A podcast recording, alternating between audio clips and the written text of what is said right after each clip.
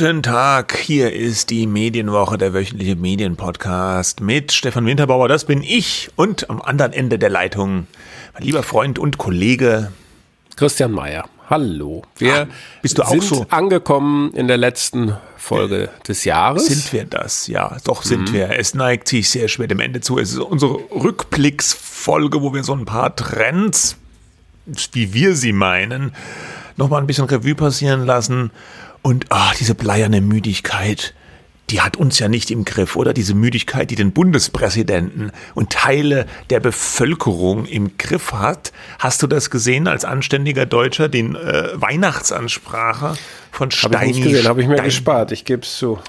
So, so fing die an. Moment. Ich schaue mir keine Nachrichten mehr an. Wohl keinen Satz habe ich in diesem Jahr so oft gehört wie diesen. Wo immer ich unterwegs war, Immer wieder haben mir die Menschen von diesem Gefühl erzählt, von ihrem Bedürfnis, lieber auszuschalten, als die bedrückende Weltlage jeden Tag aufs Neue an sich heranzulassen. Das zieht einen dann an Weihnachten schon ein bisschen runter, oder? Er hat, er spricht aber auch erstens sehr pfarrermäßig. Ja, das macht er immer. Als wenn er, ja. ja. das macht er immer. Das kennt man jetzt. Ja. Und der zweite, Klingt er jetzt nur so absichtlich so erschöpft? Äh, er wirkte er auch sehr erschöpft. Ich habe mir auch eingebildet, ja. dass er irgendwie fertig aussah, auch ein bisschen rot unterlaufene Augen hatte und überhaupt, vielleicht war er krank und musste, es hat auch Gehalt ich weiß nicht, ob sie das in der Kirche aufgenommen haben oder im, im, im Bellevue-Schloss. Ja.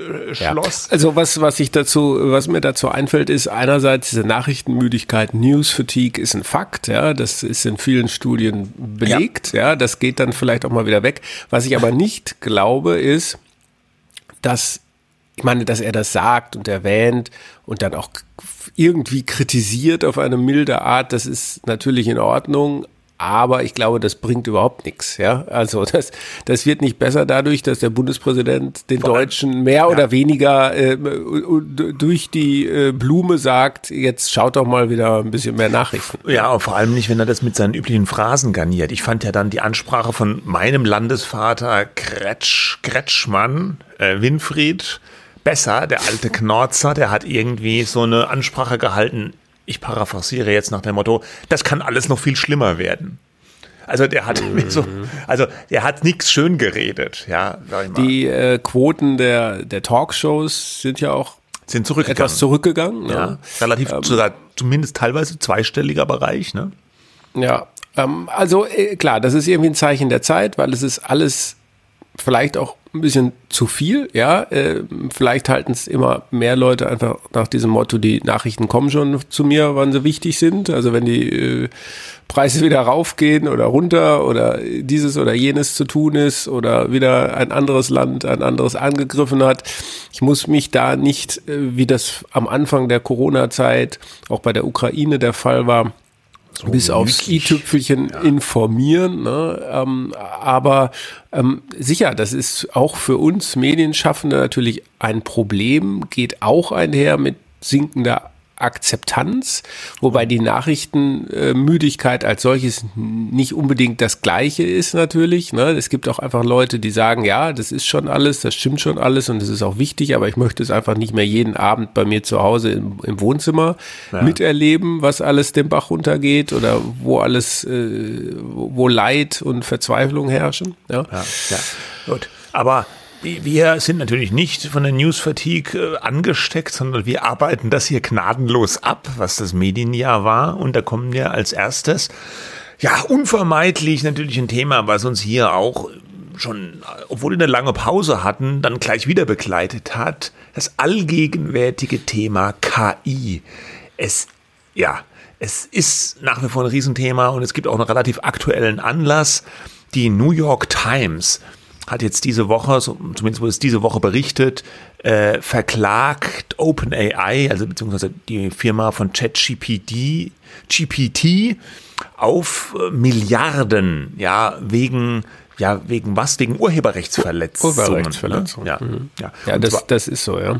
Ähm, also das ist, äh, es gibt die Klageschrift offenbar, die BBC, ich habe es bei der BBC gelesen, ist da dran gekommen. Andere Medien haben übereinstimmend berichtet. Sie sagen, sie haben Belege dafür, also die New York Times habe Belege dafür, dass ähm, ChatGPT mit Millionen von Artikeln aus der New York Times trainiert wurde und dass sich dann in den Antworten, wenn man Fragen an ChatGPT stellt, ähm, Antworten wortgleich aus Artikeln wiederfinden.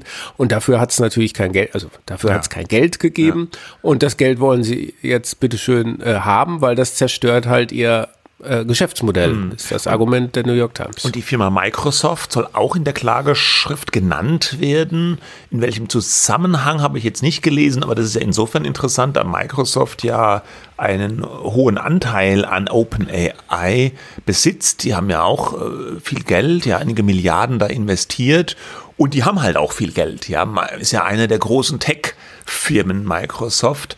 Äh, gemeinsam mit anderen großen Tech-Firmen wie eben Apple, Meta, ähm, ähm, Amazon, äh, wenn es dann noch gibt, äh, die sozusagen den Medien auch immer mehr, ja, umsatzmäßig das Leben schwer machen, weil die eben auch sehr viele von den Werbegeldern abgreifen. Jetzt Apple vielleicht nicht so, aber Meta vor allen Dingen und Google natürlich auch. So.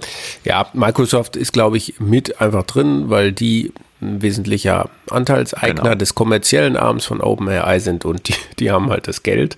Ähm, ja, und äh, das wird sich im nächsten Jahr, wir machen ja nicht nur einen Rückblick, sondern auch einen Ausblick, glaube ich, nochmal verschärfen. So. Diese Fragen der, ja, ist ja. so, ja, ja okay. kannst du gleich mal. Äh, diese Urheberrechtsstreits, das ist ja auch nicht der erste, ähm, die werden vielleicht sogar noch zunehmen. Da gibt es auch Klagen gegen diese Bildgeneratoren. Mhm. Ähm, und ähm, ich habe in einem Artikel gelesen, äh, auch amerikanische Wall Street Journal war es, glaube ich, dass jetzt Google, wenn beispielsweise Google diesen äh, die KI verschärft einsetzt bei äh, der Suche, ähm, dann wird das zu einem Traffic Destroying Nightmare. Äh, ja, da gab es doch diese, diese, diesen Feldversuch, hatten wir darüber schon geredet. Also mm, beim Atlantic. Äh, das weiß ich jetzt nicht, aber 10 Millionen ja. Nutzer, die irgendwie unter, wo untersucht wurde, wie sich das auswirkt, wenn, wenn BART, also diese mhm. Google AI, da jetzt auch in den Suchergebnissen schon viel mehr Informationen und KI aufbereitete Inhalte serviert, dass das bei dieser Stichprobe von 10 Millionen Nutzern für einen Traffic-Verfall von 30 bis 40 Prozent bei den Publisher-Seiten geführt hat. Das ja. ist natürlich, wenn das so kommen würde, da würden äh, in einigen Häusern die Lichter ausgehen. Ja, das hängt alles von dieser Frage ab, wie werden die Menschen, ja, die normalen Konsumenten eigentlich künstliche Intelligenz in Zukunft nutzen, werden die dann in den Suchmaschinen beispielsweise nach Nachrichten suchen. Und wenn sie das tun werden, ja, dann wahrscheinlich äh, zwar vielleicht nicht gute Nacht, aber dann müsste man darauf hoffen, dass es dann doch gute Abkommen gibt, Deals. Ja, mein Arbeitgeber Axel Springer hat ja mit OpenAir so einen Deal abgeschlossen ja, genau. zu äh, nicht genannten Konditionen. Ob das dann viel ist oder wenig oder so, wird sich wahrscheinlich auch rausstellen. Aber ein Deal ist vielleicht auch besser als keiner die New York Times hat ja angeblich ja. vorher kontaktiert, OpenAI und Microsoft, um etwas zu vereinbaren und das ist dann irgendwie nicht so zu ihren äh, so rausgegangen, wie sie sich das gewünscht hätten. Ja. Das fand ich auch interessant. Ja, also Axel Springer, dein Arbeitgeber, hat es äh, geschafft, einen Deal mit OpenAI zu machen, die New York Times nicht. Ähm, aber ich kann mir jetzt auch schwer vorstellen, dass, dass die, die KI-Firmen mit allen Publishern, die es gibt, oder auch nur mit den großen weltweit solche Deals abschließen. Das wird ja auch irgendwie teuer dann und lohnt sich unter Umständen dann nicht mehr. Aber ja. Äh, das ist alles noch total unausgegoren.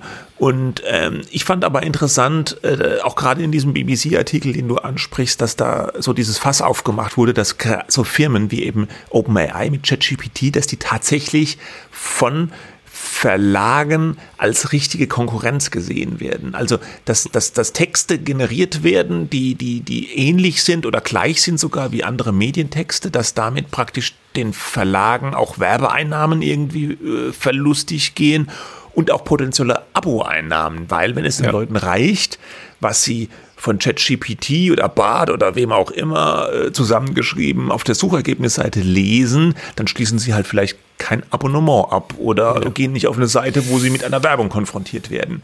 Es Aber, ist im Prinzip ein bisschen die gleiche Geschichte auch wieder wie mit Social Media, oder? Als Facebook groß geworden ja. ist und, und Insta, dass das, das, ob man jetzt Deals macht mit den Verlagen, mit den Publishern, dass sie dann Lizenzgebühren bekommen und die Verlage haben Angst, also die Medien haben Angst, dass ihnen die Abos flöten gehen, die Werbeeinnahmen.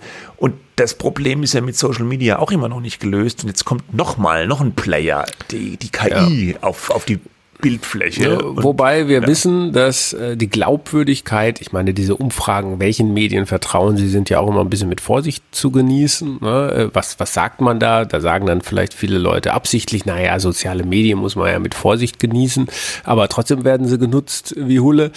Ja. Ähm, ne, aber auf der Vertrauensskala sind soziale Medien relativ weit unten äh, und, und klassische Medien noch deutlich darüber, das ist dann halt die Frage. Am Ende ist die Frage, ne, reicht mir das, was ich dann da an Antworten bekomme? Wird das funktionieren grundsätzlich, wenn ich sage, erklär mir mal bitte den Nahostkonflikt?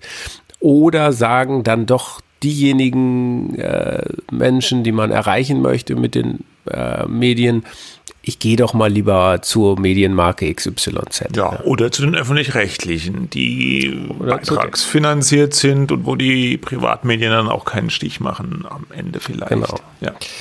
Gut. Ja. Aber sprechen wir doch über die sozialen Medien. Ich habe hier jetzt geknüllt, auch. weil dieses jetzt eine Thema abgeschlossen ist. Hast du es eben denn auch geknüllt? Ich habe es, habe ich schon wieder zwischen? Nee, äh, das, äh, nee, ne? das am Anfang mit dem Steinmeier, das war ja kein Thema. Das war nur unser so. flottes so. Intro. Ah, okay. So habe ich es also verstanden. Ja. Okay. Ja. Social Media, also Twitter, äh, Schrägstrich X. Ne? Mhm. Ich glaube, diese, diese, diese Klammer auf, früher bekannt als Twitter. Kann man sich langsam schenken, oder? Kann man sich langsam schenken. Weil es ja. wird auch in, in den Medien immer mehr nur noch als X, wenn der Name auch so bescheuert ist wie noch was. Es heißt jetzt halt so. Elon Musk hat damit gewonnen. Er hat den Namen durchgesetzt. Ja, gut, ihm gehört ja die Bude.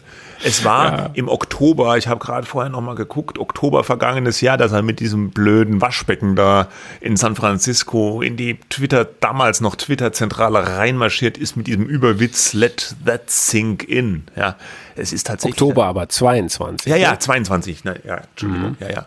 Mhm. Äh, also ein gutes Jahr, etwas über ein Jahr ist das jetzt her, dass sich Elon Musk der Vernichtung des Twitters, wie wir es kennen, gewidmet hat. Und man muss sagen, in dieser Sache ist er recht erfolgreich. Ja, gut, es gibt natürlich X nach wie vor. Ja. Es funktioniert auch mehr oder weniger so wie vorher. Ich habe jetzt ganz persönlich den Eindruck, ähm, es ist nicht mehr ganz so hilfreich. Es wird seltsame Werbung mir eingespielt, äh, die ich als ja, trashig die gute empfinde. Werbung halt weg ist. Ne? Diesen ne? So, ähm, aber es, es funktioniert halt noch. Ja, ja aber die Frage ist, wie viele Leute nutzen es noch, die zu diesen Top Influencern, Meinungsmachern und so weiter gehören, für das wir Twitter ja früher immer so gepriesen haben. Aber ich, ja. ich habe äh, ganz subjektiv schon noch den Eindruck, dass immer noch Relevantes da passiert. Also wenn ich die Nachrichten ja. gucke, irgendwie heißt es immer noch, sagt Politiker XY auf X. Ja, ja. ich habe noch nie ja. gehört, irgendjemand hat was irgendein Staatsmann oder Staatsfrau hat irgendwas auf Insta bekannt gegeben oder Gott bewahre auf Threads oder Mastodon oder Blue Sky. Ja, bei Insta sind dann halt nur die Dubai-Influencer und andere, ne? Ja. So, oder bei TikTok, ja, äh, wird ja angeblich auch immer wichtiger, TikTok für die News, aber hm, ähm, da kannst du halt nicht. auch nicht so gut bekannt geben, weil das ist ja dann in diesem Stream irgendwie und du weißt ja gar nicht, ob du die Leute erreichst, weil kaum jemand irgendjemandem folgt. Ja. ja, das funktioniert ja, so ja ganz die, anders. Ja. TikTok, die TikTok-Mechanik. Also, mm, bei, bei Twitter muss man halt feststellen, äh, dass wahrscheinlich das Hauptproblem für Elon Musk die sinkenden Werbeeinnahmen sind, ja. um den ganzen Laden zu finanzieren. Ähm, angeblich ist es ihm ja wurscht, wie viel das jetzt noch wert ist, nachdem er 44 Milliarden dafür bezahlt hat. Aber am Ende kann es auch dem reichsten Mann der Welt nicht egal sein, äh, was damit jetzt eigentlich, wohin er da wirtschaftlich fährt, weil das wollte er ja auch wirtschaftlich erfolgreich erfolgreicher machen als vorher. Das war ja sein Ziel. Ähm, ja, einerseits wirtschaftlich erfolgreicher und ich glaube, also natürlich kenne ich Elon Musk nicht, aber solche Leute wie er, die haben ja schon, naja, ein Ego, ne? Und das will ja eigentlich auch gepflegt werden. Und es kann ihm eigentlich nicht gefallen, dass er jetzt die ganze Zeit dafür nur in die Fresse bekommt in den Medien, dass er so als, als, als Vollidiot und Buhmann dargestellt wird. Das muss den ja eigentlich wurmen. Er hat ja wahrscheinlich ein ganz anderes Selbstbild von sich und Twitter macht ihm bestimmt keine gute Laune. Also Milliardenverluste und richtig schlechte Laune. Das ist hm. das darf man öffentlich natürlich niemals zugeben. Dann Nein, sagt man aber so lieber, ich die das. Werbekunden, die weg sind, die sollen sich mal ins Knie. Und Ja. äh, ansonsten äh, geht das jetzt weiter, bis es wahrscheinlich irgendwann oder bis es irgendwann nicht mehr weitergeht oder es Ja, geht einfach immer weiter, ja man weiß es Was nicht. vergangene Woche, ich glaube ja, oder vorvergangene Woche, wo wir über Threads geredet haben, diesen. Twitter-Konkurrenten von Meta, also Instagram und äh, da war das noch ganz frisch, ja, und da war ich ja auch so ein bisschen drauf, dass ich gesagt habe, ja, ich könnte mir vorstellen, das wird so eine Konkurrenz, weil es auch so kommerziell ist und niedrige Eingangsschwelle und mit Instagram verknüpft. Mittlerweile, ich Ja. weiß nicht mehr, also mein persönliches Nutzungsverhalten, schon nach einer Woche, ich gucke da kaum noch rein, weil da einfach nichts Interessantes passiert bisher. Wie Ist das so das Clubhouse der äh, Mikroinformationsdienste? ja, nee, selbst nicht so Clubhouse, ich- weil Clubhouse hatte ja einen Boom und dann war es auch ganz schnell wieder vorbei. Clubhouse, da war, fand ich schon absehbar, dass das nur ein Strohfeuer ist. Da bin ich mir bei Threads nach wie vor nicht so sicher. Aber es ist einfach wahnsinnig schwierig, so eine neue, in diesen Zeiten eine neue, richtig relevante Plattform zu etablieren. Und ob das so am Reißbrett funktioniert. Hm. hm. Naja, Ich glaube, ein weiterer Trend ist schon in sozialen Medien, dass diese Art von Entpolitisierung weitergehen wird. Ne? Also mit Ausnahme von X, weil sich ja der Elon Musk der radikalen Meinungsfreiheit ähm, verschrieben hat, ist das nicht der Fall. Aber da fragt sich dann, wird es wirtschaftlich weitergehen? Bei den anderen siehst du halt eine zunehmende Zurückhaltung. Die wollen gar keine News-Plattformen oder sowas sein. Das, was uns auch interessiert, ist Threads, soll es dezidiert nicht sind sie Twitter aber in diesem teilweise Punkt natürlich ersetzen. doch. Also ich weiß gar Ja. nicht, wie viele junge Leute, immer wenn ich junge Leute treffe, sagen die, frage ich ja, wie konsumiert ihr Nachrichten? Insta. Ist immer so die Standardantwort. Ja, weil man da vielleicht bei, bei 50 äh, Sachen, die man gesehen hat, Postings, Die folgen dann der Tagesschau die, die Tagesschau gesehen hat. Ne? irgendwem, ja. Und, und das ist good enough, das glaube ich auch. Ja, für uns Medienschaffende, Für uns privat, ja. Ist das nicht good enough, weil uns das nicht Wir haben dann schon, wir folgen schon mal der. Financial Times und so. Nein, ich meine das nicht so von uns individuell, sondern für die Medienindustrie wird es so. nicht Ja, äh, ja, ja, ja, reichen. Ne, So, aber man hat ja auch gerade bei Meta gesehen, die haben sich rausgezogen, eigentlich aus der Journalismusförderung. Die haben gesagt, News interessiert unsere Nutzer sowieso nicht. Das sind nur drei Prozent der Inhalte, die bei uns zur Kenntnis genommen werden, sind irgendwie nachrichtenrelevant und so weiter. Das, deswegen glaube ich, das wird immer noch weiter abnehmen. Dazu kommt ja auch noch dass die EU heftig reguliert mit dem, diesem Digital Services Act. Da muss man sich dann darauf einstellen. Am besten ist man irgendwie, man vermeidet das alles, weil ähm, Nachrichten und Auseinandersetzungen, Konflikte führen natürlich zu Ärger Hetze und auch. kein Ne? Geld. Ja, so ein bisschen ist es ja leider so. ne? Ja? Ja, okay. So, jetzt suche ich, Moment, wo habe ich denn meinen Knüllerknopf hier? Ja, wir wollten über die Meinungsfreiheit äh, sprechen. Ein großes, Großes Thema. Thema. An, an sich auch irgendwie ein bisschen widersprüchlich, denn wenn Medien äh, über die Meinungsfreiheit sprechen, sollte man doch denken, ist alles in Ordnung mit der Meinungsfreiheit, oder? Ja, eigentlich ist soweit schon vieles noch in Ordnung mit der Meinungsfreiheit. Also es gibt ja immer diese äh, Cancel Culture im Gottschalkschen Sinne, dass manche Leute denken, sie können nicht mehr alles sagen, was sie denken. Wa- Was glaube ich einfach Bullshit ist. Man kann das schon sagen, was man denkt, zumindest solange man sich im justiziablen Rahmen bewegt, muss dann natürlich mit Konsequenzen rechnen.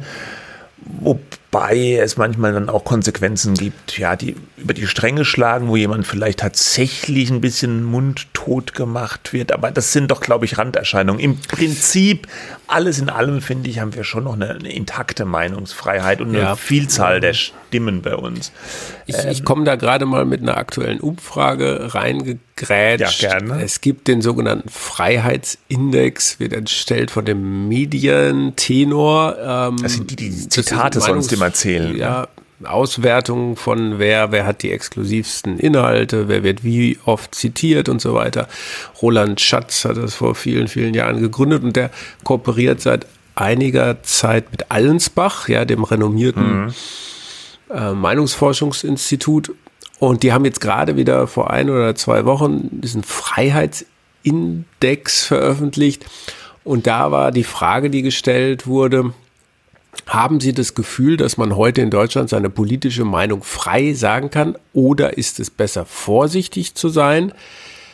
Man kann frei reden, aus der Gesamtbevölkerung sagen demnach 40 Prozent. Mhm. Und es ist besser, vorsichtig zu sein, sagen 44 Was immer das auch heißt, vorsichtig das, zu sein. Ne, und dann haben die das nochmal nach Parteipräferenz äh, gesplittet und dann sagen die bei der CDU, CSU ist es zum Beispiel sehr ähnlich. 39 Prozent sagen, man kann frei reden, 43 sollen lieber vorsichtig mhm. sein. Und bei den Grünen zum Beispiel ganz anders, da sagen 75 Prozent, man kann frei reden. Ach. Und es ist besser, vorsichtig zu sein. Nur 19 Prozent. Ja, wiederum bei der AF, ja, wiederum ja. bei der AfD ja. 11 Prozent. Man sagen, man kann frei reden. Ja. Und es ist besser, vorsichtig zu sein, 62 Prozent. Das ist jetzt, tja, also ja. Äh, ich werfe das mal einfach so in den Raum. Ist ja. das überraschend? Nee, überraschend Nein, ne? nicht.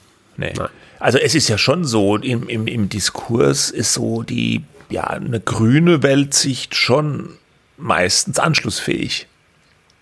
Zumindest jetzt so in unseren ja. Kreisen, ne? in den Medienkreisen. Ja. Da wird jetzt also keiner wobei, sagen, oh, die AfD, mh. da hat sie äh, so, da in dem Punkt hatten sie nicht ganz unrecht oder so, wird ja keiner sagen, selbst wenn er es denkt, weil man weiß, dass man da. Ah, man hört es in letzter Zeit schon häufiger. Häufiger als dass, früher. Dass es heißt, ja. naja, eigentlich kann man die ja nicht wählen, aber. Aber, ja, ja, ja. Ne, so, und, und ich will das auch überhaupt nicht bewerten. Ich, ich glaube einfach, es, es gibt auch noch eine weitere Aufsplittung in, in Bildung, ja, also mhm. die weniger Gebildeten sagen, es ist besser vorsichtig ja, zu ja, sein. Ja, ne, so. Ähm, aber es ist so eine, ich glaube, am Ende ist es so ein gefühltes Klima, wo man dann denkt, da passiert was mit einem oder wird man irgendwie geächt oder hat man Probleme im Job oder mit Freunden, Familien, wenn man seine Meinung sagt. Ich glaube im Grunde auch, solange wir dieses Thema auf der Tagesordnung haben, und überhaupt, ne, der Stern hat ein Titelbild gehabt. Was darf ich heute ja. noch sagen mit so Leuten drauf, die sich die Hand Den Mund halten, halten, wie die Nationalmannschaft in Katar. Ähm, ja, ja. Ja, genau. Ne, so, so lange wir darüber reden, äh, befinden wir uns ja nicht in einer Meinungsdiktatur. Da, da ja. sind wir weit, weit, weit davon entfernt. Das sind mehr so gefühlte Geschichten, glaube ich, so im, im, in verschiedenen Räumen, in denen man sich so bewegt, im öffentlichen Raum, im privaten Raum, wo man sich dann denkt, vielleicht sage ich jetzt nicht äh, dieses oder jenes. Ne? Und das mhm. bezieht sich dann vielleicht auch auf aktuelle äh, Krisen. Äh, wobei, äh, jetzt, äh, wenn wir jetzt mal nicht über Nahost und Ukraine und so weiter reden, sondern wir reden mal zum Beispiel über dieses Heizungsgesetz, Heizungsgesetz da, was, ja. was der ja, Habeck ja, und so ähm, doch kommunikativ vor allem ziemlich vergeigt haben.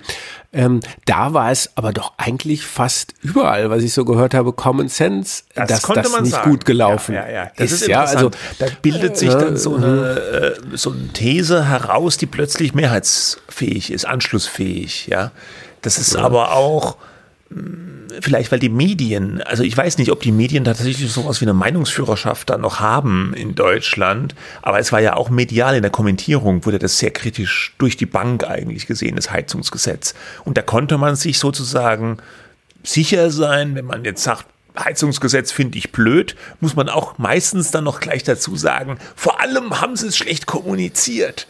Äh, dann war mal so auf der, auf der Mainstream-Seite.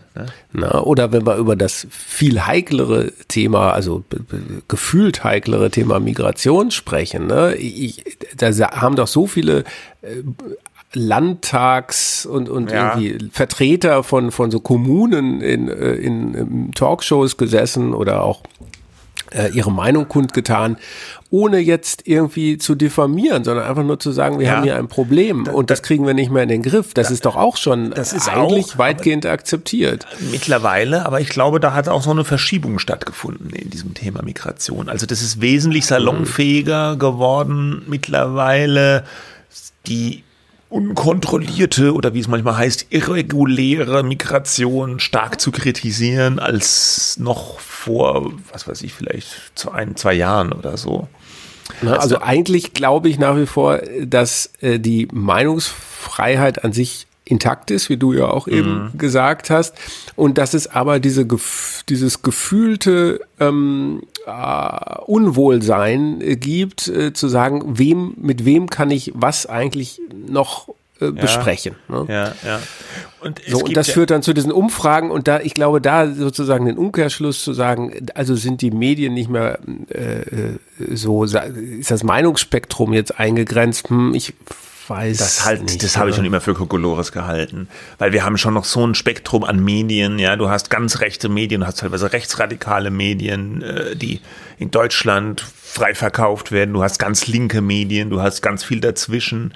Also das ist aber, als, aber auf der anderen Seite gibt es vielleicht auch hier bei unseren Zuhörern Leute, die sagen, ja, jetzt sagen sie genau das, um ihre eigene Position äh, zu stärken, um zu sagen, ja, die, die Journalisten, die müssen das ja sagen, äh, dass es eine intakte Meinungsfreiheit gibt, aber schau dir doch mal an, was hier und dort und da, ja. na, da sollen doch Leute mundtot gemacht werden und so. Das sind ja auch einzelne Fälle, wo man dann immer genau hinschauen muss und sagen, was, ja. was, was, was passiert da. Ähm, das wird aber häufig auch ne? thematisiert. Also dann heißt das, ja, dann kommt ja mhm. immer der Aufschrei, oh, wieder Cancel Culture und die sollen mundtot gemacht werden und so. Das ist ja nicht so, dass das einfach stillschweigend hingenommen wird, wenn es solche Fälle gibt. In den USA gibt es sogar äh, so eine Gruppe von, von Leuten, die sind auch sozusagen diesem Masklager so ein bisschen zuzurechnen. Die sprechen von einem Censorship Industrial Complex. Ja, also ja, das ist ein, ein Zensurkomplex. Das, ist, äh, das nettes, halte ich für äh, nettes. Wort, eine nette Wortschöpfung, aber entbehrt ja, doch der also, äh, Grundlage. Äh, faktischen ne, Grundlage. Ne, also ja. ich, ich glaube, wir müssen aber bleiben, einzelne Fälle äh, zu betrachten und ja, da ja. zu sagen, wie dort mit einzelnen Leuten, die ihre Meinung gesagt haben, umgegangen wird, äh, das, äh, das ist so, ähm, das muss man auch offenlegen, ja, ähm, aber im Großen und Ganzen äh, ist da jetzt aber ich fühle mich auch schon fast wieder unwohl zu sagen, ist ja alles in Ordnung, denn es ist ja irgendwie nicht alles nee. in Ordnung. Es ist schon viel durcheinander gekommen ja. und, und allein, dass, dass, diese, äh, dass diese Themen thematisiert werden, zeigt ja, da stimmt was nicht, denn sonst müsste man es nicht machen. Ne? Ja. Aber ähm, und da können wir doch ja. dann schön auf diesen Artikel im Economist kommen, der jetzt auch schon ein paar Tage her ist. Er ist aber sehr, sehr lang, deswegen hat es ein bisschen gedauert, bis ich sehr zumindest lang. die Zeit gefunden habe, den zu lesen. Ähm, da geht es nämlich auch um so die äh, innere Meinungsfreiheit von den Medien, aber auch äh, um das, was du gerade gesagt hast. Der Artikel ist in dem Magazin 1843 äh, vom Economist erschienen.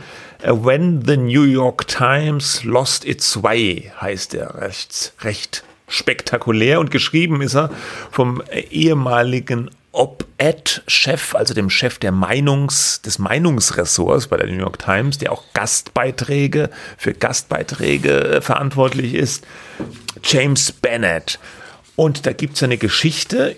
Ich meine mich zu erinnern, dass wir damals auch im Podcast darüber gesprochen ja, haben. haben wir ja. Mhm. Äh, das ist jetzt schon ein bisschen her, ein paar Jahre, äh, als diese Unruhen in den USA waren, an, anlässlich äh, dieses Falls George Floyd, der Schwarze, der von dem Polizisten getötet wurde, der den Kopf runtergedrückt bekam. Dann gab es äh, aus diesem Fall resultieren die Black Lives Matter Bewegung und Unruhen auch in USA, vor allem äh, so Riots, so Aufstände, Plünderungen und so weiter. Das war eine aufgeheizte Phase. Und in dieser Phase ging natürlich auch die, die Diskussion, die Debatte hoch her. Und in der New York Times erschien dann ein Gastbeitrag von einem äh, Tom Cotton, der ist Senator aus Arkansas und Republikaner und eher konservativ. Und der, äh, dieser Gastbeitrag war überschrieben mit Send the Troops in. Und der Cotton hat halt in diesem New York Times Gastbeitrag dafür plädiert, man soll jetzt die, ich weiß gar nicht, Armee oder Nationalgarde, auf jeden Fall militärische Truppen einsetzen, um diese Aufständischen da zur Raison zu bringen. Und da gab es dann. Weil es gab ja tatsächlich äh, Plünderungen ja, genau. und so weiter, die jetzt ja. mit dem reinen Protest nee, äh, ja. gegen, äh, gegen, Rassismus. Polizeigewalt und so, das, hatten, das ne? lief mhm. alles aus dem Ruder, ziemlich, ja. ja. Und äh, dieser Gastbeitrag von diesem Tom Cotton, der sorgte wiederum für einen Aufschrei innerhalb der New York Times, aber auch in der Medienszene in den USA und dann auch weltweit, weil New York Times ist ja weltweit auch immer von Interesse, weil äh, angeblich es äh, unmöglich gewesen ist, dem so eine Plattform zu bieten, so eine radikale These äh, aufzumachen. Ähm, Leute in der New York Times haben dann auch argumentiert, er habe damit auch Reporter äh, in Gefahr gebracht mit so einer, indem man so etwas da veröffentlicht und ins Kreuzfeuer der Kritik rückte eben jener James Bennett, der Chef der Meinungsseiten, der letztlich verantwortlich war, dass dieser Artikel erschienen war, der ihn aber äh, nicht selbst bearbeitet hat, sondern das ist eine größere Abteilung innerhalb der New York Times und ein Kollege von dem hat sich halt um diesen Gastbeitrag gekümmert, der diesen Artikel vor der Veröffentlichung auch gar nicht gelesen hatte, ähm, das wurde ihm stark angekreidet. Das haben wir oder ich glaube ich damals, als wir den Fall besprochen haben, auch gesagt, dass das irgendwie ein Fehler war oder gar nicht geht, wenn das so ein kontroverser Artikel ist, dass denn der Chef der Meinungsseite dann nicht liest, weil es sieht dann total blöd aus, dann gibt's Re Kritik, Aufregung, Shitstorm und dann muss der sagen, oh, ich habe ihn aber gar nicht gelesen, ja. Das stellt sich mir jetzt nach der Lektüre dieses Artikels so ein bisschen anders dar. Ja, und dieser James Bennett äh, wurde intern eben massiv kritisiert. Es gab dann Gegenartikel, Gegenmeinungsstücke in der New York Times, warum dieses Meinungsstück von diesem Tom Cotton nie hätte erscheinen dürfen. Und äh, ultimativ wurde er dazu aufgefordert, ähm, zu kündigen, also die Zeitung zu verlassen. Eine Aufforderung, der er dann nach kurzer Bedenkzeit und Diskussion auch nachgekommen ist. Und jetzt eben Jahre später hat er diesen ganzen Fall nochmal aufgerollt. Auch das ganze Meinungsklima der Zeit spielt da eine Rolle. Auch sein Werdegang bei der New York Times. Er war dann zwischendurch auch mal bei The Atlantic, auch super renommiertes US-Medium. Und seine These ist es, wenn ich das jetzt richtig so ganz knapp wiedergebe, ist, dass sich etwas geändert habe bei der New York Times, vielleicht auch bei anderen Medien, und zwar diese Trennung, die es früher im vor allem angelsächsischen Journalismus so stark gegeben hat, diese Trennung zwischen Fakten und Meinungen, was ja auch bei uns oft hieß in der Debatte, ja, die Angelsachsen, Medien, die trennen so schön. Ja, das hätten wir ja auch gerne. Bei den Deutschen vermischt sich das alles immer mit Kommentar und Meinung und Haltung.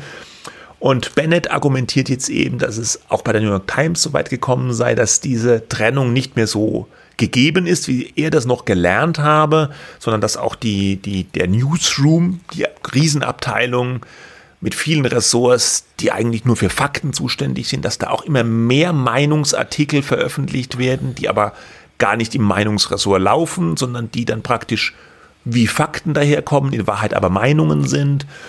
Und ähm, ja, er sagt ja auch, sieht halt als Problem. Auch, ja, ja, gut, das, das ist ein Problem, äh, wobei ich manchmal denke, diese scharfe Trennung gibt es ja in ähm, Beiträgen bei uns manchmal auch nicht so sehr. Ich meine, ich bin ja. im Kulturressort, da sind Meinung äh, und Bericht auch gehen ineinander über, aber das, das als sozusagen als Leser, als informierter Leser merkt man das auch, ähm, dass, dass es jetzt keine reinen Nachrichten immer nur sind. Ne? In Nachrichten soll es natürlich keine Meinung geben man hört es immer wieder, dass gefordert wird, das muss stärker getrennt werden. Ich finde das im Prinzip auch richtig. Auf der anderen Seite habe ich manchmal das Gefühl, dass gerade die Leute, die das äh, jetzt besonders fordern, dass das sowas ist, was irgendwie gut klingt und informiert klingt, aber in Wirklichkeit auch ein bisschen ähm, hergeredet ist als, als Problem. Äh, ja, ähm, aber gut, also Nachrichten und Meinungen sind natürlich voneinander zu trennen, aber es gibt auch viel dazwischen, das meine ich so.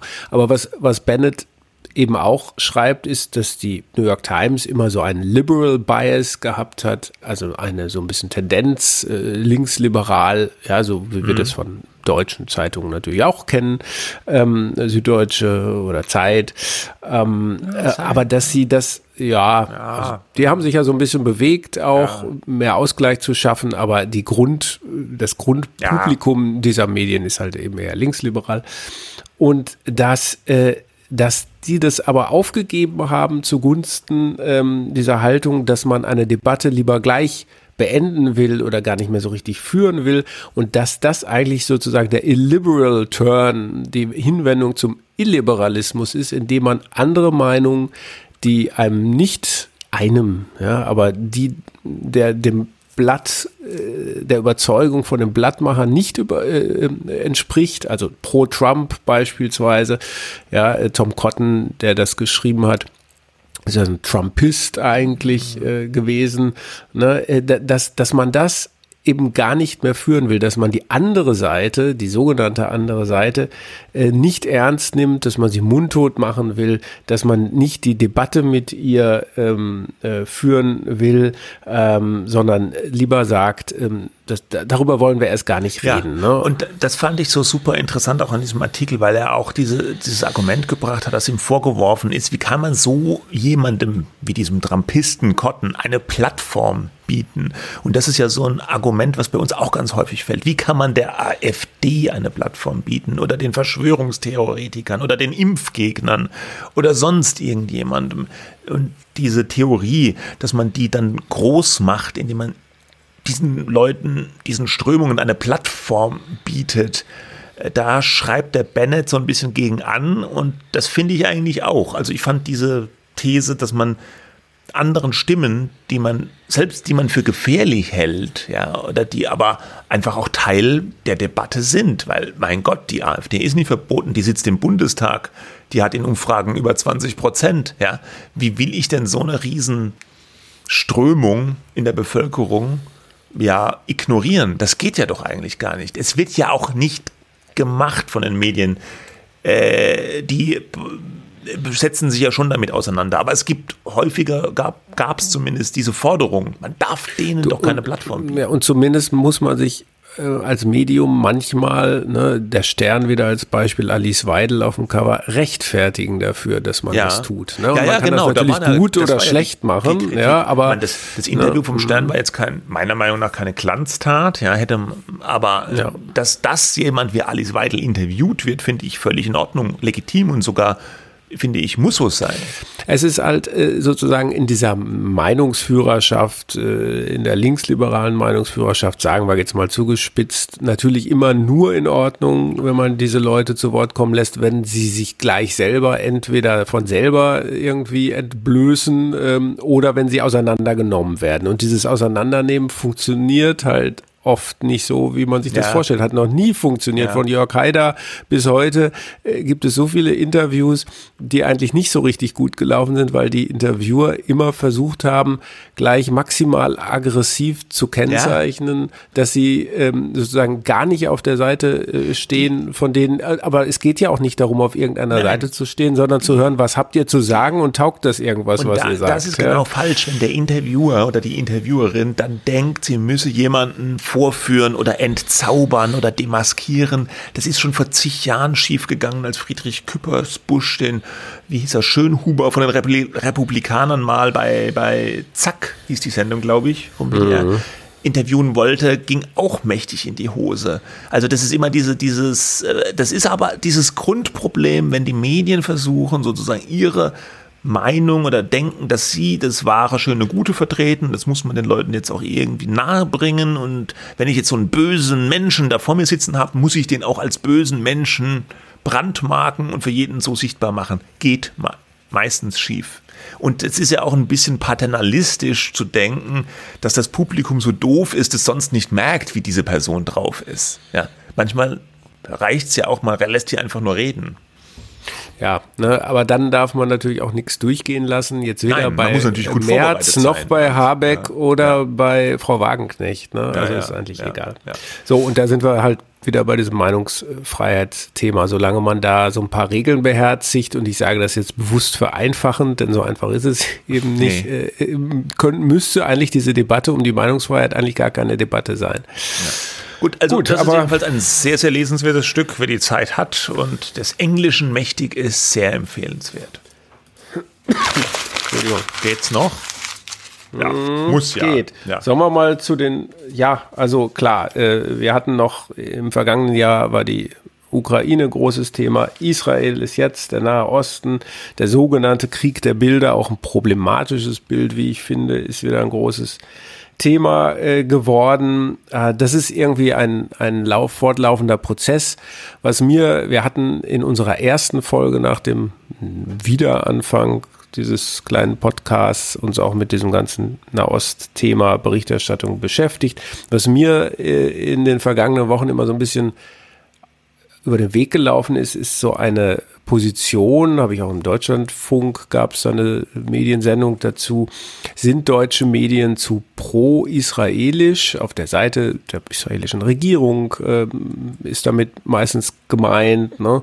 Ähm, das hat mich immer so ein bisschen erstaunt, weil äh, direkt nach dem Massaker ähm, vom 7. Oktober war es ja eigentlich so, äh, dass, dass ganz, auf der ganzen Welt das Mitgefühl mit Israel und den Opfern und den Geiseln ganz groß war.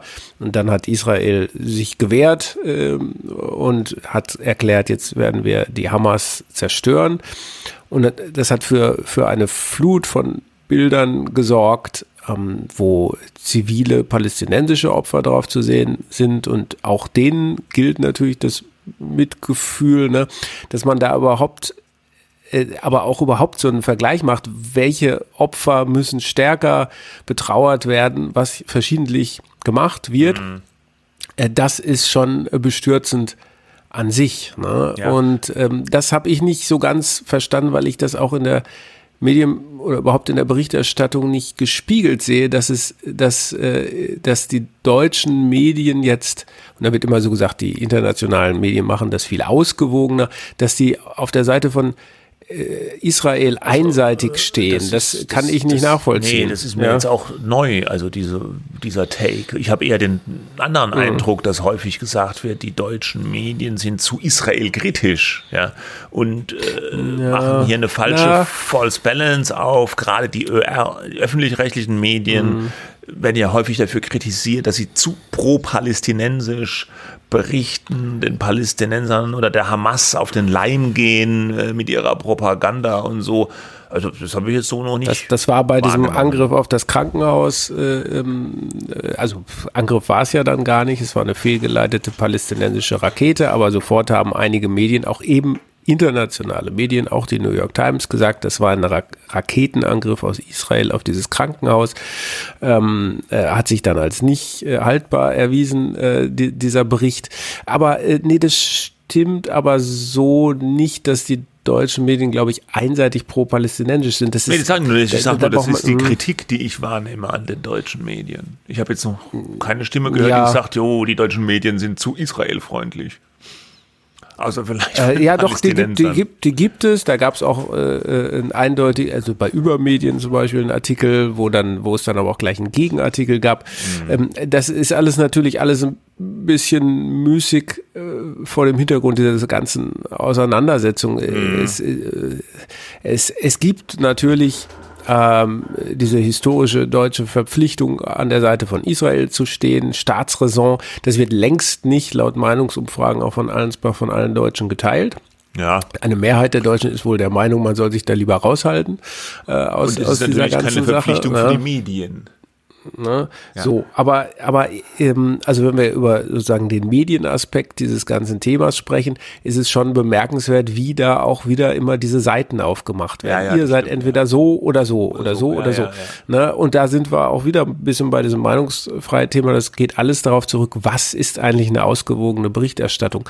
Ähm, na, ich kann das hier jetzt auch nicht äh, klären oder auflösen, äh, aber ne, allein auch deine Wahrnehmung, dass du diese These noch gar nicht gehört hast, obwohl es sie auch durchaus gibt und umgekehrt. Ja, ja klar, glaube ich. Er zeigt ja, ne, wie, wie da auch äh, so diese Zerrissenheit eigentlich und überhaupt der Meinung zu sein, man müsste sich da jetzt irgendwie zu was bekennen, außer dazu, dass es natürlich äh, die Verpflichtung ist, von Deutschland an der Seite Israel zu stehen. Aber das äh, ist ja auch erstmal, es geht ja in, erstmal in erster Linie um Journalismus und was passiert denn aktuell, ja, und das mhm. einzuordnen. Und ähm, das, ähm, das ist doch das Allerwichtigste. Ne? Aber da werden diese ganzen Kämpfe, äh, also der echte Kampf wird dann mit so einem Medienkampf noch, äh, von einem Medienkampf anscheinend noch begleitet, ne? wo es dann Leute gibt, die sagen, ihr seid entweder so oder so und voreingenommen. Äh, das, das ist alles, das macht es auch nicht äh, äh leichter. Ne? Wobei ja. natürlich schon berechtigt ist, wenn man in einzelnen Fällen darauf hinweist, dass irgendwas nicht gut gelaufen ist in der Berichterstattung. In ja, ja, und in der Tat ist, ich glaube, ich habe damals auch gesagt, es gibt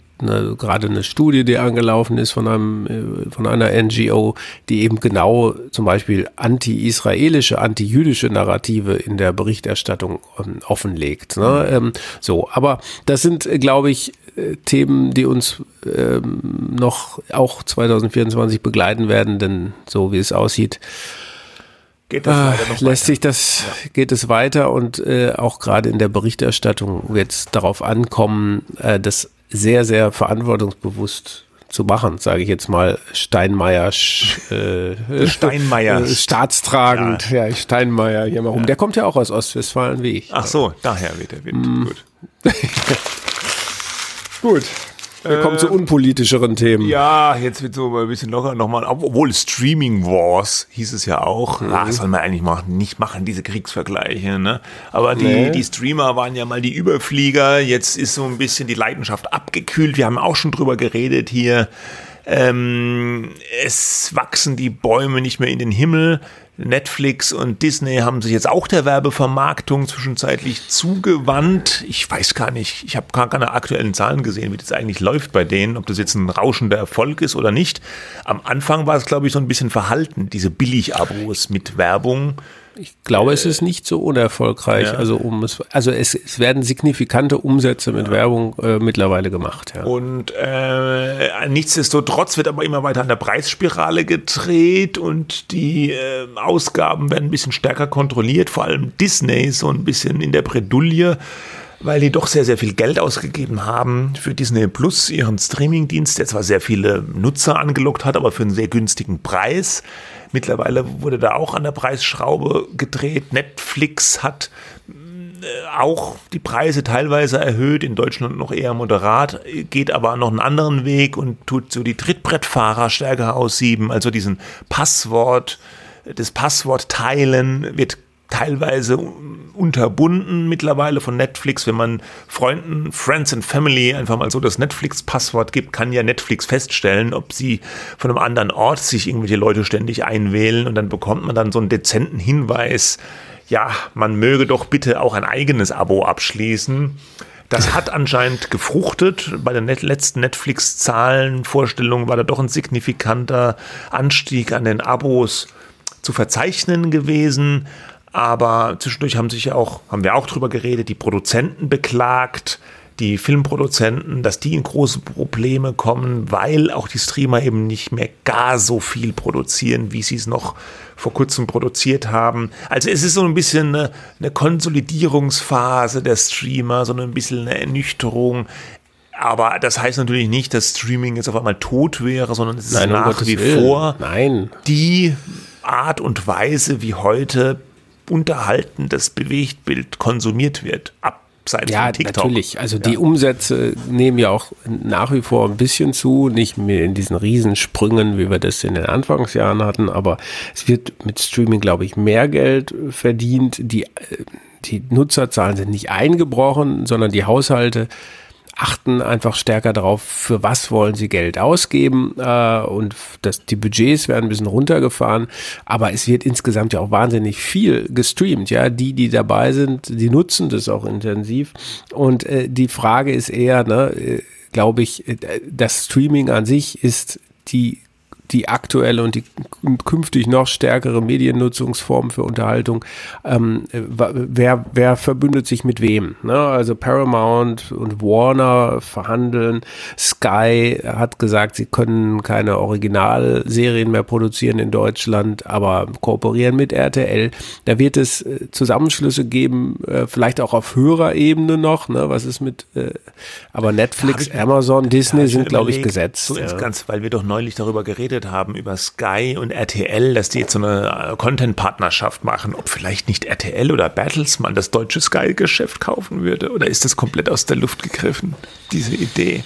Ja, Pro 7 seit 1 war ja mal eine. War mal im Gespräch, Thema, ne? aber da wurde ja wohl so nichts draus, ja. Ja, schon, ne? Aber äh, also da, da könnte man natürlich würde man, kommt auf den Preis an, ne? Würde ich mal so sagen. Ja, ja, ja. Und dann würde Sky wahrscheinlich irgendwie bei RTL Plus reingewurschtelt werden. Aber das ist jetzt schon wirklich Spekulatius.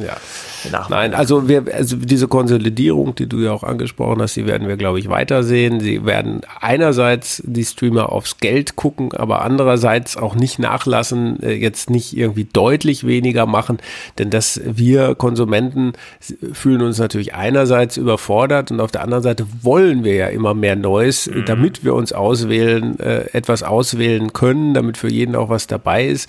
Die können eigentlich gar nicht jetzt sagen, so ähm, drei Serien müssen mal reichen im Jahr. Das ne? muss reichen. So, das ist der Fluch äh, dieses, äh, na, einerseits das Paradox, also dieses Paradox, einerseits äh, zu sagen, oh, ich weiß gar nicht, was ich sehen will, ich brauche 15 Minuten, um überhaupt irgendwas auszusuchen. Ist aber auch so. Und dann, ja, ja ist so. Ja. Aber andererseits, äh, wenn der halt nur äh, sozusagen ein Supermarktregal hat, wo ein, wo es ein Spülmittel gibt, dann ja. denkst du auch, ja, äh, äh, gibt es noch ein zweites. Ja, oder so, ich ja. zahle so viel Geld nur für so ein Ding da, das soll ich jetzt nehmen? Nee.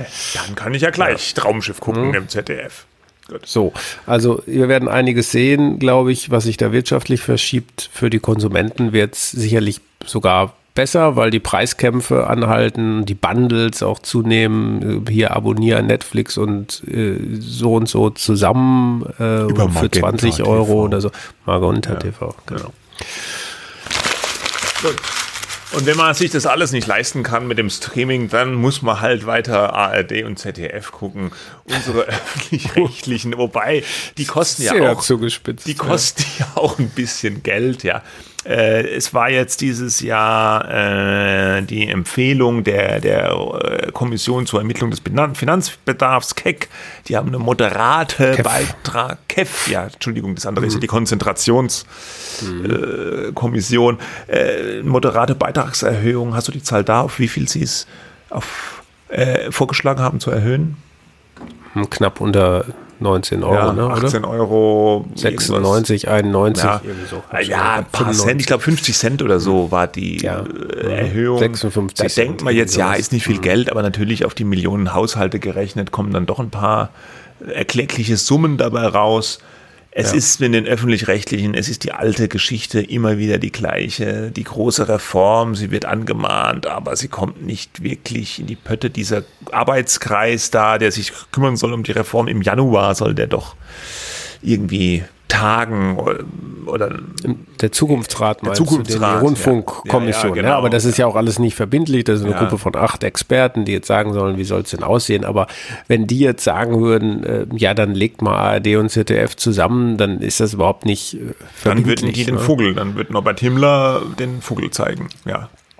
Der ZDF. Der ZDF-Intendant. Ja. Ja, also wir haben, glaube ich, so ein Jahr des Übergangs äh, gehabt ähm, nach den RBB-Skandalen, ähm, Patricia Schlesinger und der Aufarbeitung. Und äh, so erleben wir jetzt, so haben wir in diesem Jahr, es gab Reformen, angekündigte Reformen in der ARD, dass so die dritten, der Hörfunk ein bisschen reformiert werden sollen. Das ist natürlich angesichts dieser riesigen Fixkosten, die dieser Apparat verschlingt, ähm, nice, ja, aber wird natürlich nicht reichen, um irgendwie den Rundfunkbeitrag zu senken oder stabil zu halten. Ähm, und das ist jetzt, glaube ich, die große Frage. Wagt noch mal jemand den Vorstoß und sagt, wir müssen dieses System grundlegend reformieren, weil in fünf Jahren äh, ist es dann vielleicht so weit, dass man alles irgendwie äh, plötzlich wieder abschaffen will, wenn es die ähm, falsche oder die richtige, je nach Sichtweise, Regierung ist, ja, mhm. äh, weil die Politik muss das ja entscheiden. Oder äh, versucht man das System als Ganzes zu erhalten und an Stellschrauben zu drehen ja, und zu sagen, hier können wir noch ein bisschen was sparen und da noch ein bisschen. Ne, ähm, es muss eigentlich eine, es muss eine Großreform her irgendwie. Ich weiß aber auch nicht, ob es klappt. Eigentlich müssen die zusammengelegt werden. Das wird natürlich ewig dauern, ja. ja. zig Jahre oder Jahrzehnte, aber man muss irgendwann mal anfangen, in die Richtung zu marschieren, dass es ist einfach ein Riesenquatsch, dass wir so zwei riesen öffentlich-rechtliche Anstalten da betreiben, die beide äh, teilweise das Gleiche machen für ganz viel Geld. Das ist so ein Käse. Das ist irgendwie historisch gewachsen aus der Bundesrepublik. Ja, klar. Aber da muss man mal rangehen. Diese Stellschraubengedrehe, ich glaube nicht, dass das noch irgendwie also ich bin ja. Team Großreform.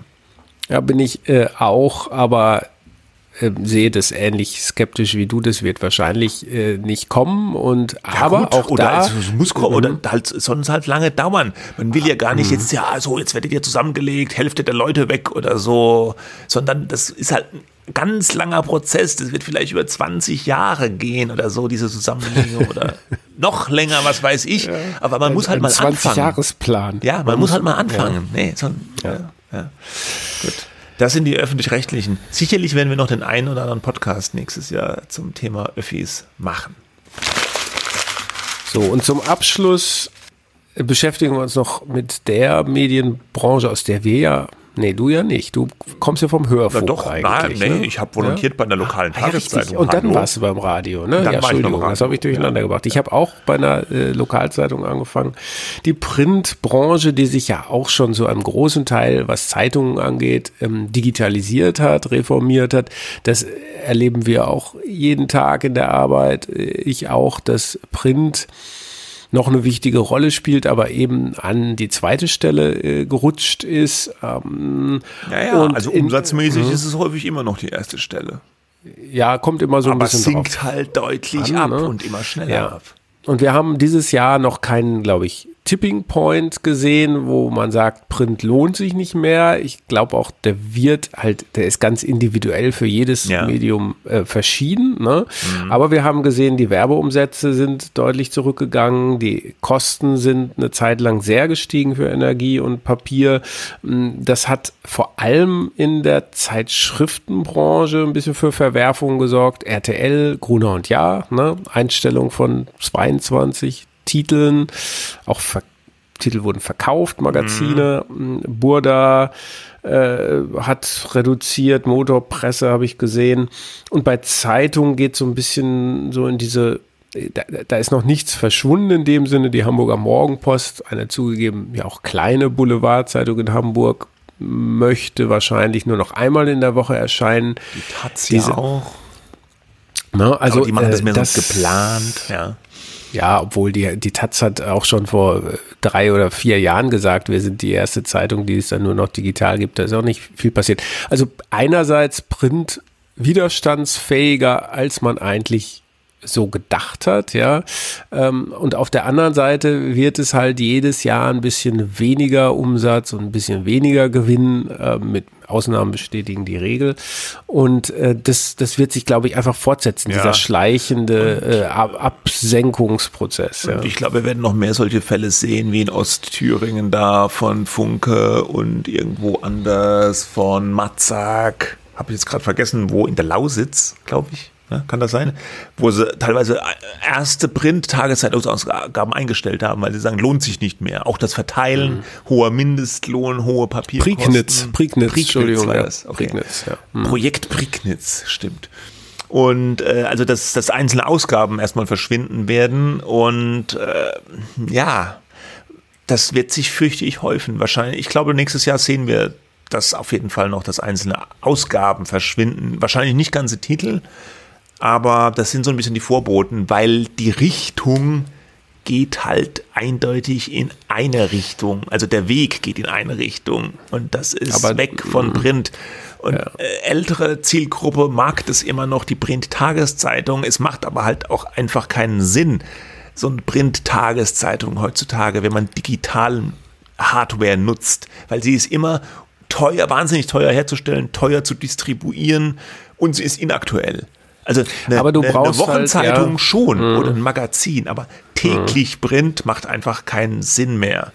Und das Ja. wird über kurz oder lang aussterben, bin ich von Aber du brauchst halt ein, auch ein funktionierendes Geschäftsmodell und da Ja. bleibt es auch richtig, dass viele, viele Verlage viel zu spät angefangen haben, was zu machen und andere, äh, die jetzt eben nicht tagesaktuell oder politisch äh, Nachrichtenmagazin oder so sind, die sich ja zwangsweise digitalisieren mussten wegen dieser hohen Frequenz. Da, äh, ne? da gibt es auch eine, ein Segment von Zeitschriften, die das nie gemacht haben, weil sie das nicht für nötig erachtet haben und die haben kein digitales Geschäftsmodell. Ne? Ja, ja, so, ja, Die ja. haben es einfach nicht. Ja, Ja. ja. Gut. Ja. Soweit, damit sind wir am Ende von unserem äh, kurzen Parforce-Ritt, Hashtag äh, aka Schweinsgalopp durch unsere Medienthemen des Jahres. Ich, äh, wir müssen Schluss machen, weil du pfeifst auf dem letzten Loch. Nein, natürlich Ja, nicht. Geht noch. Geht, noch.